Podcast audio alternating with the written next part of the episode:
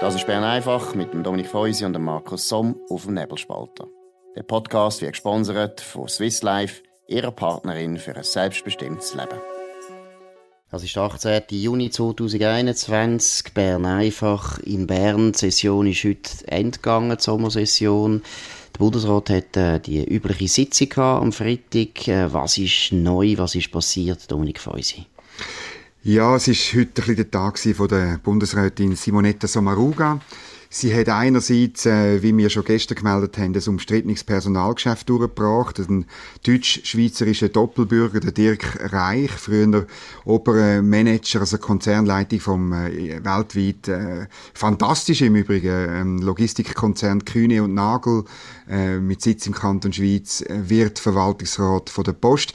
Aber das Problem ist, es ist jetzt zum dritten Mal, dass Simonetta Sommaruga die vom Bundesrat festgelegten ähm, Frauenquoten und Regionenquoten für den Verwaltungsrat ähm, von der Post nicht einhalten oder schlichtweg ignoriert. Und das hat insbesondere bei den Tessiner zu grosser Kritik geführt. Eben, du hast, äh, erstens hast du sie ja gefragt, oder, an der Pressekonferenz, genau. da hat sie ein bisschen säuerlich reagiert. Sehr.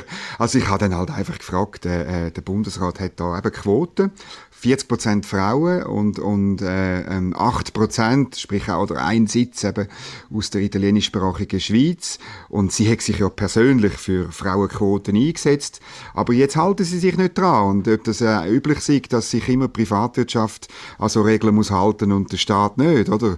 Und trotz Maske ist sie sehr, sehr säuerlich gewesen. Und sie hat dann gesagt, man hätte das jetzt also dreimal, hat man also das in Erwägung gezogen, sich dann aber anders entschieden. Und sie hat es nochmal rekapituliert kapituliert, oder? Ähm, der Corrado Pardini ist halt Arbeitnehmervertreter.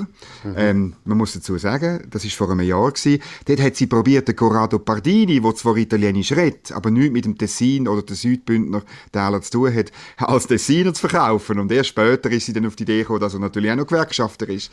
Mhm. Ähm, dann äh, die Wahl von Christian Löwra als Präsident, oder? Dort hat sie nochmal betont, dass er äh, das Anforderungsprofil hervorragend erfülle, oder? Und ähm, da, da, dass das nicht stimmt, das wissen wir, weil im Anforderungsprofil steht, man soll Erfahrung haben in der Führung von Logistikunternehmen, möglichst international. Und mhm. das ist beim Herrn Löwer nicht der Fall. Und jetzt, oder, jetzt, der, der Herr Reich, der hat wirklich Erfahrung in dem Metier. Und es kommt einem so vor, dass sie zwei unfähige Parteigenossen aus ideologischen Gründen in den VR nimmt und jetzt dringend halt noch einen braucht, der rauskommt, oder? Und, äh, und darum hat sie jetzt wieder nicht können, eine Frau oder einen Tessiner berücksichtigen. Absolut. Wobei, ich muss jetzt noch sagen, unfähig sind sie wahrscheinlich nicht. Ich finde, der Pardini und der Löwra sind beides eigentlich sehr gute Politiker gewesen. Ob sie eben gute Manager sind, ist die zweite Frage. Und vor allem, wie du richtig gesagt hast, es ist nicht im Profil gestanden. Aber was man halt schon muss sagen, es ist unglaublich stoßend, oder? Man tut äh, so Quoten in die Welt setzen, die unrealistisch ist. Man tut allen, allen, Unternehmen tut man das aufdrängen, die werden ja. gestraft, die werden am Pranger gestellt, die werden eben, so wie sie in der Abstimmung ja die ganze Erdöl-Lobby einfach abgemacht hat, da wird der ganze Wirtschaftszweig wird da von höchster Ebene von der Bundesrätin einfach abgekanzelt. Das ist absolut absolut ungewöhnlich. Ich finde, das geht gar nicht. Und eben, dann tut man die Regeln aufstellen und für sich selber gelten die nicht. Ich meine, etwas Verlogenes gibt es ja gar nicht. Wir haben ja gestern darüber geredet, dass jetzt die sogenannten Nachtzüge sollen subventioniert werden, damit die Leute nicht fliegen. Also ich muss ehrlich sagen, ich verlange, dass der Bundesrat künftig alle Staatsbesuche mit dem Nachtzug macht, wie das früher auch war in den 20er Jahren. Ja. Da sind Politiker auch mit dem Nachtzug gefahren. Das war schön gewesen, der Salonwagen Berlin, Paris oder Berlin, Rom. Das ist ganz bequem gewesen. Das ist für Simonetta Sommaruga gut genug. Wir tun es genau aus dem Grund subventionieren. Mir geht das so auf Nerven, dass man eine Politik vertritt, wo man eben selber merkt, in der Realität ist es nicht gut. Und dann tut man sich einfach darum votieren und dann einfach so rausstellen. Das ist schon ein starkes Stück. Ja, und ich glaube eben, sie macht eben die Rechnung ohne den Stimmbürger, oder? In unserem System ist es so, dass so Doppelbödigkeiten, so Heuchlereien, kann man sagen, oder? Dass eben ja. so Heuchlereien dann, ähm, äh, zurückgezahlt werden an der Urne, zum Beispiel letzten Sonntag, oder? Oder auch bei einer nächsten Vorlage, sei es bei der Medienförderung, wo Frau Sommaruga ja dann irgendwann wird müssen verteidigen oder bei einem weiteren Gesetz, wo sie heute durch den Bundesrat gebracht hat. Ähm, das heißt, hat einen wunderbaren Titel, das Bundesgesetz über eine sichere Stromversorgung mit erneuerbaren Energien. Das ist auch so eine, ich sage jetzt wirklich Saumode von Deutschland, dass man Gesetz so so propagandistische ja, Namen genau. gibt. Ja. Gut, die Amerikaner äh, machen das auch. Ich glaube, es kommt ja, eigentlich aus Amerika. Wie alles also, kommt ja alles aus Amerika. Das ist, äh, das ist jetzt Zumutung, hast völlig recht. Sonst finden wir ja alles, was von Amerika kommt, gut. Aber das genau. finden wir nicht gut. Oder? Ja, genau. Nein, aber gehen wir auf den Inhalt. Das, ich meine, ich habe wirklich gestaunt bei dem Geschäft halt auch. Man tut so, wie wenn nichts passiert wäre im Strommarkt und, und ähm, im Umfeld von der Schweiz und bei der Stromversorgung und sagt weiter wie bisher. Und man tut gerade reihenweise Versprechen brechen, wo man 2017 hoch und heilig gemacht hat. Also zum Beispiel, es wird nie mehr kosten als die 2,3 Rappen pro Kilowattstunde. Nein, in der Vorlage drin ist ein sogenannter Winterzuschlag von 0,2 Rappen. Ah, ja. ich, wette, der wird im Parlament wird dann noch verdoppelt, verdreifacht, you name it. Und das Lustige ist, der heißt offiziell Winterzuschlag, aber zahlen muss, muss man also auch im Sommer. Mhm. Und äh, den macht man um die Wasserkraft auszubauen, wie, wie, wie, man, wie man wirklich gemerkt hat, das lenkt halt einfach nicht, oder? Mhm, mhm. Ähm, und dann, äh, also das ist das eine äh, Versprechen, das man bricht. Und dann tut man die bestehenden 2,3 äh, Rappen pro Kilowattstunde, wo man uns auch hoch und heilig versprochen hat. Und du erinnerst dich, der Gewerbeverband ist nur wegen dem für die Energiestrategie gewesen, oder? Genau. Weil die genau. Subventionen sind Genau. Die tut man jetzt verlängern von 2030 auf 2035. Mhm. Auch dort, garantiere ich dir, kommen im Parlament Parlament Anträge, ja, also machen wir doch 2040 oder sind doch nicht mhm. so, oder? Also es ist halt wirklich ähm, ein, ein Verstoß gegen Versprechen von der Doris Leuthard. Und sie hat das einfach auf eine Frage vom Kollegen von der Finanz und Wirtschaft, von Peter Morf, hat sie das einfach weggewischt. Ja, es ist jetzt halt ein bisschen anders und man müsse halt jetzt schauen und man müsse jetzt vorwärts machen. Das ist immer, mhm. wenn Politikerinnen und Politiker mhm. sagen, wir müssen jetzt vorwärts machen, dann ist immer klar, dass irgendjemand eine Rechnung zugestellt bekommt. Ja, genau. Und, und beim Strom sind es immer wir. Und eben, es ist schon bemerkenswert. Ich meine, die gute Politikerin hat jetzt eine von der bittersten Niederlagen eingefahren am letzten Sonntag. Und man merkt, das hat sie überhaupt nicht zum Nachdenken angeregt. Also sie hat nicht das Gefühl, sie muss irgendetwas korrigieren. Sie hat das Gefühl, ja, das ist jetzt vielleicht, ich weiß auch nicht, irgendein Zufall, dass jetzt da halt äh, das abgekehrt ist, weil das sind so, so ein, bisschen, ein bisschen Idioten, die das abgekehrt haben. Also ich finde es schon, also die, die, ich meine, und ich höre das auch von Leuten, ja, die mit ihr zu tun haben. Sie ist unendlich arrogant geworden. War früher nicht so eine arrogante Person gewesen. Jetzt ist sie sehr arrogant. Ich glaube, sie ist einfach auch amtsmüde. Sie will eigentlich langsam dann gehen und hat überhaupt nicht das Gefühl, sie muss irgendjemand noch nachgehen. Ja, das kann sein. Und es ist noch, äh, es kommt, es kommt noch mehr, ähm, in dieser Vorlage ist noch mehr drin. Das hat sie, interessanterweise hat sie das offen zugegeben, ähm, dass auch diese Vorlage könnte überladen sein, dass man es dann eventuell müsse spalten oder so. Weil, stell dir vor, es ist noch die Strommarktöffnung drin oder? Ja. Und ähm, das braucht es natürlich ein Stück weit, weil wir ja mehr Flexibilität im Markt wollen. Und wir wollen auch, dass Leute, die eine kleine Solaranlage haben, oder äh, zum Beispiel auch eine Firma, die für ein Flachdach weißt, Solar drauf tut, da haben wir ja nichts dagegen. Die sollen können dort auch ein Geschäft machen. Aber sie sollen können den Strom dann flexibel einspeisen, dann, wenn er benötigt wird, respektive den höchsten Preis abwirft. Für das brauchst du eine Strommarktliberalisierung.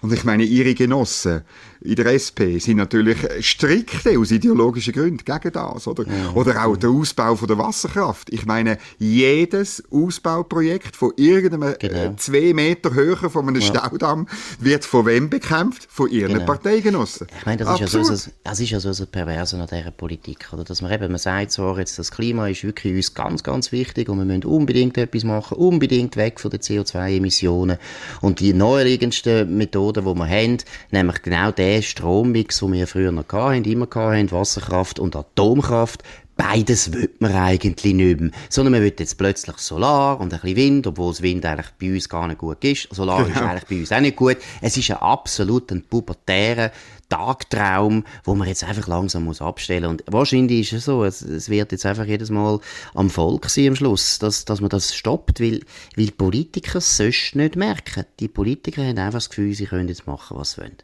Jetzt vielleicht ein neues Thema, das auch ein bisschen mit der SP zu tun hat, oder sogar sehr viel.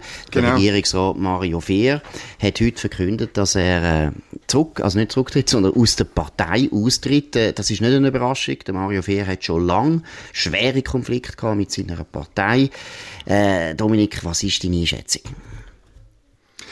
Ja, ich bin nicht ganz neutral, weil der Mario Fehr ist, äh, wie ich auch, aber noch viel vergifteter Fan von Tottenham Hotspur, dem großartigen Fußballclub im Norden von London. Er fliegt regelmäßig dorthin, wie man herausgefunden hat, wo er mal das Flugi hat äh, auf der Rollbahn äh, halten, damit weil er spät war und ist auf der Rollbahn dann äh, gefahren worden und schnell eingestiegen, damit er den Match nicht verpasst hat. Aber das beiseite gelassen, ich meine, der Mario Fehr ist natürlich schon auch nicht mehr der gleiche, wie, wie er war, als er zu Bern war. Das Exekutivamt in Zürich hat ihn, glaube ich, ein bisschen verändert und hat ihn bürgerlich gemacht. Das finde ich ja gut. Sobald einer muss Verantwortung übernehmen merkt er, dass man nicht mehr mit Ideologie einfach vorwärts gehen kann. Er ist nie ganz im linken Ecke gewesen, Nein, aber ich glaube schon, Nein, er, hat sich, sagen, er hat sich schon ein bisschen bewegt. Ja, bin jetzt nicht einmal so sicher, ehrlich gesagt. Ich kenne ihn relativ okay. lang. Den Mario Fehr kenne ich gut, weil er ja, er ist, glaube 1999, wenn es mir recht ist, ist er gewählt worden, im Nationalrat. Da bin ich äh, als Korrespondent für den Tagesanzeiger, habe ich dort neu angefangen. Und äh, wie das so ein bisschen ist, die Leute, die neu sind, die finden sich dann irgendwie. Zweitens bin ich ja der SP dort sowieso näher gestanden. Also Mario Fehr ist immer am rechten Flügel von dieser Partei, ein Pragmatiker, ein absoluter Euro-Turbo damals, das ist er wahrscheinlich immer noch, aber ich würde jetzt behaupten, gerade in so Themen wie Law and Order und auch Wirtschaft und so ist er immer ein Pragmatiker und ein, ein, ein, ja, ein, ein, ein Realist eigentlich. Und er hat auch, auch früher mir immer so gesagt, ja, seine Partei wäre eigentlich der Landesring. Er wäre wahrscheinlich im Landesring, ich glaube sogar seine Familie ist Landesring gewesen. Also, das ist nichts Neues. Aber ich glaube, was ganz neu ist, und das hat nicht mit dem Mario Fehr zu tun, obwohl das natürlich jetzt überall so dargestellt wird, unter anderem von Daniel Josic, oder, wo ein guter Freund ist von Mario Fehr, finde ich ja so eigenartig, wo, wo sagt eigenartig. irgendwie, der sei nach rechts gerückt. Ja, genau. das ist nicht wahr, der ist nicht nach rechts gerückt, sondern die Partei ist wirklich nach links gerückt und vor allem die User und vor allem in diesen total emotionalen Themen, nämlich Asyl und eben Polizei. Und dort finde ich, ist es eindeutig, dass das nicht äh, von Mario Fehr ausgekommen ist, sondern eindeutig von seiner Partei. Und ich meine, die User haben ja jetzt im Kanton Zürich vor allem einfach gemacht, was sie wollen hat ja dazu geführt, dass der kantonale Präsident Daniel Frey zurückgetreten ist und nachher in die GLP gegangen ist. Also, da hat es in der Partei eine enorme Bewegung gegeben und ich finde, bei Mario Fehr ist es sehr verständlich, dass er jetzt rausgeht. Nimmt mich Wunder, ob er nochmal in eine Partei geht. Man hat ja zuerst gemeint, ja, GLP und so weiter, aber das lässt er jetzt noch offen. Ich habe da nur eine Idee, die ich also noch interessant finde. Ich habe ja heute noch ein Gespräch aufgenommen mit dem Claude Lanchon. Und äh, das Interessante an dem ist, Claude Lange hat gesagt, ja, GLP im Bundesrat, ein Problem von der GLP ist natürlich, dass sie äh, eigentlich wenig Leute hat, die Exekutiverfahrung haben. Und Mario Fehr könnte natürlich jetzt in die GLP eintreten und sich dann im Bundesrat wählen lassen. Ich glaube nicht, dass das ein sehr wahrscheinliches Szenario ist. Er ist auch vom Alter her ein bisschen zu alt. Ja, aber, ja. aber äh, es ist schon, also man muss sagen, es ist ein Donnerschlag und ich glaube, das ist für die Partei ein grosser Schaden. Das glaube ich auch. Und der Sitz ist wirklich gefördert, muss man sagen. Der Mario Fehr ist das letzte Mal bei der Regierungsratswahl, hat er, glaube ich, das beste Ergebnis gemacht. Und, ähm, ja, das steckt man nicht einfach so weg. Und die SP versteht das einfach nicht, dass die Art von Politiker, so ein bisschen bodenständig, ein bisschen klar, ein bisschen pragmatisch, dass, die, äh, dass es die braucht, wenn man in einem Land wie der Schweiz äh, letztlich einen Machtanspruch haben absolut. Und es ist ja bei Mario Fehr auch noch etwas anderes ganz, ganz wichtig gewesen, wahrscheinlich. Ich meine, die zwei Sozialdemokraten in dieser Regierung, die andere ist ja Jacqueline Fehr, beide sind nicht verwandt und äh, die haben sich ja Im extrem bekämpft und verstehen sich überhaupt nicht. Das ist auch eine Belastung gewesen. Also ich weiß, er kommt mit vielen bürgerlichen unendlich gut da, äh, aus. Also er ist ja sehr beliebt auch in der Regierung und Jacqueline Fehr ist ja ein eine Aussenseiterin, die ist nicht sehr beliebt. Also das hat natürlich auch noch eine Rolle gespielt. Aber es nimmt mich wirklich auch wunder, wie das äh, in der Partei, äh, ob das irgendetwas bewegt. Ich glaube es nicht, aber es sollte eigentlich. Hm. Bewegend ist auch äh, eine andere Nachricht, also, äh, dass der Ulrich Bremi heute offenbar gestorben ist. Ähm, ich muss dir sagen, ich habe ihn eigentlich nicht erlebt, nur einiges einmal, einiges zweimal gesehen. Du bist ihm sicher näher gestanden. Was, was, was sagst du dazu? Was, was ist er gewesen und was bedeutet also, das? Also, soviel ich weiß jetzt nach, glaub, nach Informationen von der Familie, ist er gestern gestorben, also am Donnerstag, im, im Alter von 91. Also, er ist äh, alt geworden. Ich weiß, er ist, äh, in letzter Zeit ist es ihm nicht so gut gegangen. Äh, seine Frau ist auch gestorben und sie ist eine ganz wichtige Person in seinem Leben. Der Uli Bremi, wie man ihn kennt hat, das ist ein ganz ein eindrücklicher wahnsinnig gescheiter, charismatischer Politiker gewesen, muss ich ehrlich sagen, und Unternehmer. Und ist, also, ich meine, es hat schon eine gewisse Symbolik, dass er ausgerechnet in dieser Woche jetzt stirbt, wo, wo irgendwie der Freisinn wirklich in einer ganz schwierigen Situation ist. Weil die FDP ist natürlich sein Leben gewesen. Er ist, äh, also eben ursprünglich ist er, ja, das ist auch interessant, er hat eine Mechanikerlehre gemacht, ist aber dann Ingenieur geworden, ETH, hat eine lange Karriere gemacht bei Kaba Bauer, bei diesem Schlosssystem ganz lang, ist dort äh, aufgestiegen bis zum Schluss zum Präsident. Nachher war er Präsident bei Georg Fischer, bei NZZ, Swiss Re, äh, Flughafenimmobilien. Also der ist irrsinnig vernetzt in der Wirtschaft und eben seit 1975 als zuerst Kantonsrat, wie das üblich war, nachher Nationalrat für die FDP 1975 bis 1991, also recht eine lange Zeit, ist auch immer gehandelt worden als Bundesrat. Vielleicht hätte er das schon noch wollen, aber gleichzeitig hätte er natürlich schon ein irrsinniges Leben gehabt. Ein irrsinniges Leben gehabt zwischen der Politik und Armee und Wirtschaft. Also ich glaube, er hätte das auch nicht wollen tauschen. Und ich habe ihn, ja, ich muss sagen, ich habe ihn gut kennt. Wir haben uns regelmäßig getroffen gehabt, eben über Politik geredet, über Freisinn geredet. Ich habe auch eine Verbindung gehabt zu ihm über meine Eltern. Mein Vater war auch bei der Georg Fischer im VR. Die haben sich gut, sehr gut kennt. Und äh, es ist jedes Mal ein irrsinniges Erlebnis gewesen, weil er ist wirklich, hat immer Zeit gehabt natürlich, ist logisch, bei Pensionierten ist das logisch. Und wir haben da mal drei Stunden über, über die FDP geredet, über die Schweizer Geschichte, über die Wirtschaft. Er ist ein wahnsinniges Lexikon natürlich auch gewesen, hat viel, ja. viel erlebt, hat gern erzählt, gut erzählt. Aber, ich muss jetzt ehrlich sagen, er ist nicht einer gewesen, der dann einfach monologisiert hat, sondern er hat einem wahnsinnig ausgefragt. Irrsinnig viel gefragt und immer, das finde ich auch ganz etwas Schönes. Er hat einem immer das Gefühl gegeben, Leck, du mehr ist jetzt das interessant, was, ich, was man da erzählt. Er hätte so äh, gut können zulassen und einem eben genau das, eigentlich den Schmaus bringen auf eine Art, ja. aber nicht schleimig, aber einfach den Schmaus können bringen. Mhm. Ist denn, also du hast ja am Montag nach dem äh, Rücktritt von der Peter Gössi da in Bern einfach gesagt, eben Peter Gössi sei jetzt näher beim degenerierten Zürcher Freisinn.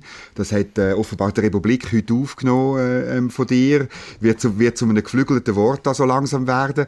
Ist er sag jetzt, ist er äh, degenerierter Freisinn gewesen, oder ist er, hat er sich gegen das gewehrt? Oder, ja, wie würdest du ihn da einordnen? Nein, ich würde schon sagen, die Generation hat eben genau angefangen, nachdem er abgegeben hat, oder? Weil er, also abgegeben ist übertrieben, er hat ja immer im Hintergrund noch eine Rolle gespielt. Nein, eben genau der Freisinn, den ich als degeneriert würde, äh, bezeichne. Das ist, meine ich, vor allem programmatisch inhaltlich, oder? Die haben völlig den Kompass verloren. Die, nicht mehr, die wissen nicht mehr, was liberal ist. Es sind eben die Leute, das haben wir ja schon besprochen, wo man sagt, hey, gehen wieder mal ein Buch lesen, vielleicht einmal Hayek, vielleicht einmal Friedman lesen. Einfach, dass sie mal wissen, was überhaupt eine liberale Weltanschauung ist. Und so Zeug hat, hat er das dann kritisiert? Er ist ein sehr, sehr, da ist er sehr, er hat schon kritisiert, aber gleichzeitig ist er immer sehr, ein bisschen vorsichtig gewesen, muss ich auch sagen. Also er mhm. hat nicht, das ist nicht einer gewesen, wo, wo eben die Leute poltert hat oder, poltert so, ja. hat oder runtergelassen hat, sondern er hat, mhm. das ist schon wichtig, er ist ganz ein loyaler Freisinniger gewesen. Er hat immer wollen, dass die Partei besser wird. Er hat gelitten wie ein Hund. Muss ich ehrlich sagen, er hat gelitten wie ein Hund, wie das gegangen ist. Er hat es nicht gut gefunden, was läuft. Aber er hat irgendwo auch ein bisschen ohnmächtig zugeschaut, wie viel von dieser Garde, von dieser alten Garde, da kenne ich auch relativ viel von denen. Aber eben, degeneriert ist er gar nicht gewesen.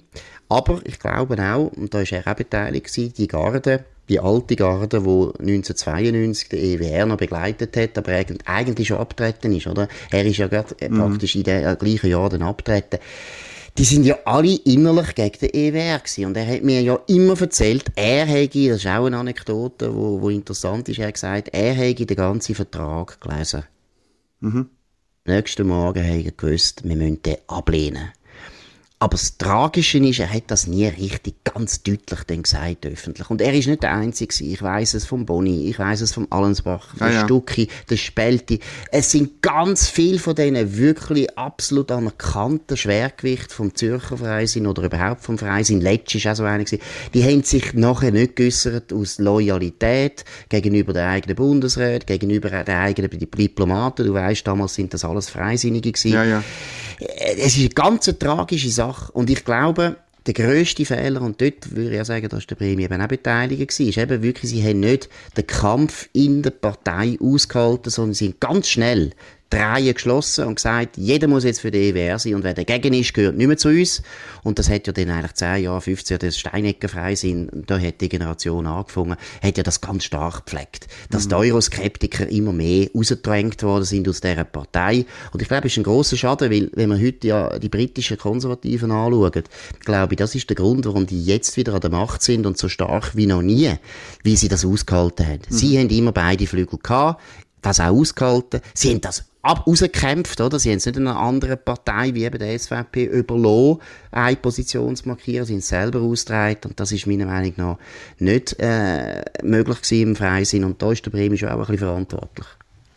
Also, ein grosser Ein Verlust. grosser Mann, es tut mir sehr leid und es ist wirklich, es ist immer eben, muss ich ganz ehrlich sagen, es ist immer äh, ein absolutes Erlebnis gewesen, ihn zu treffen. Es ist ein grosser Mann, der sich sehr verdient gemacht hat um das Land, muss man wirklich sagen. Wir tun uns immer wieder an ihn erinnern. So, das ist es gewesen. 18. Juni 2021, Bern einfach. Nächsten Montag sind wir wieder da, um die gleiche Zeit, am 5 Uhr. Danke vielmals für die Aufmerksamkeit. Wir wünschen einen schönen Abend. Das war Bern einfach mit dem Dominik Feusi und dem Markus Somm auf dem Nebelspalter. Der Podcast wird gesponsert von Swiss Life, ihrer Partnerin für ein selbstbestimmtes Leben. Den Podcast könnt ihr auf nebelspalter.ch abladen und auf allen gängigen Plattformen wie Spotify oder Apple Podcast und so weiter.